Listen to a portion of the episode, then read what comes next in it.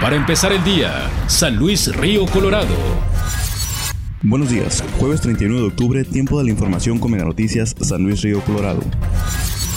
se aprueba la ley Olimpia en Nuevo León bajo el caso de la joven afectada en 2014 cuando esta fue expuesta por medio de redes sociales un video íntimo que provoca casi el suicidio de la afectada. Con la aprobación de 33 legisladores, dicha ley pretende castigar, incluso con años de cárcel, a quien de ahora en adelante exhiba la integridad moral de alguna persona sin su consentimiento previo. El abogado litigante de San Luis de Colorado, Ángel Acacio Angulo López, comenta que siempre y cuando una persona envíe por vía red social o telefónica contenido sexual íntimo a un segundo con consentimiento no puede ser posicionado como delito. Sin embargo, si esta segunda persona es la encargada de difundir dicho contenido sexual afectando la integridad de otros podría ser acreedor de una sanción o incluso la cárcel, que es el objetivo de la ley Olimpia para regular este tipo de actos.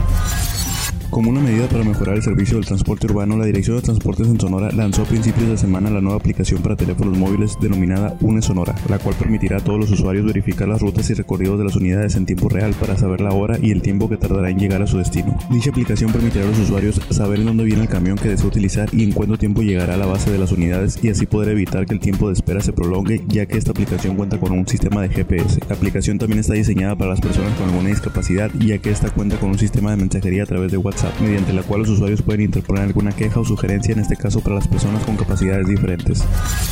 La funcionalidad de las aduanas en San Luis Colorado varía dependiendo si es utilizada la turística o la comercial, ya que cada una cuenta con funciones específicas. La aduana turística permite el cruce de ciudadanos que cuentan con alguna visa o permiso para fines laborales y de visita, en el que una persona puede cruzar sin pagar impuestos una cantidad menor a 150 dólares de mercancía de uso personal, es decir, artículos de cualquier tipo siempre y cuando no sobrepase esa cifra. Asimismo, a un turista en temporada vacacional se le permite solamente en esas fechas cruzar un máximo de 300 dólares sin pagar impuestos, mientras que las familias que adquieran productos del país vecino contarán en todo momento con una tolerancia máxima de 400 dólares respectivamente, por lo que si se superan las cifras establecidas, el ciudadano debe pagar el 17% de impuesto.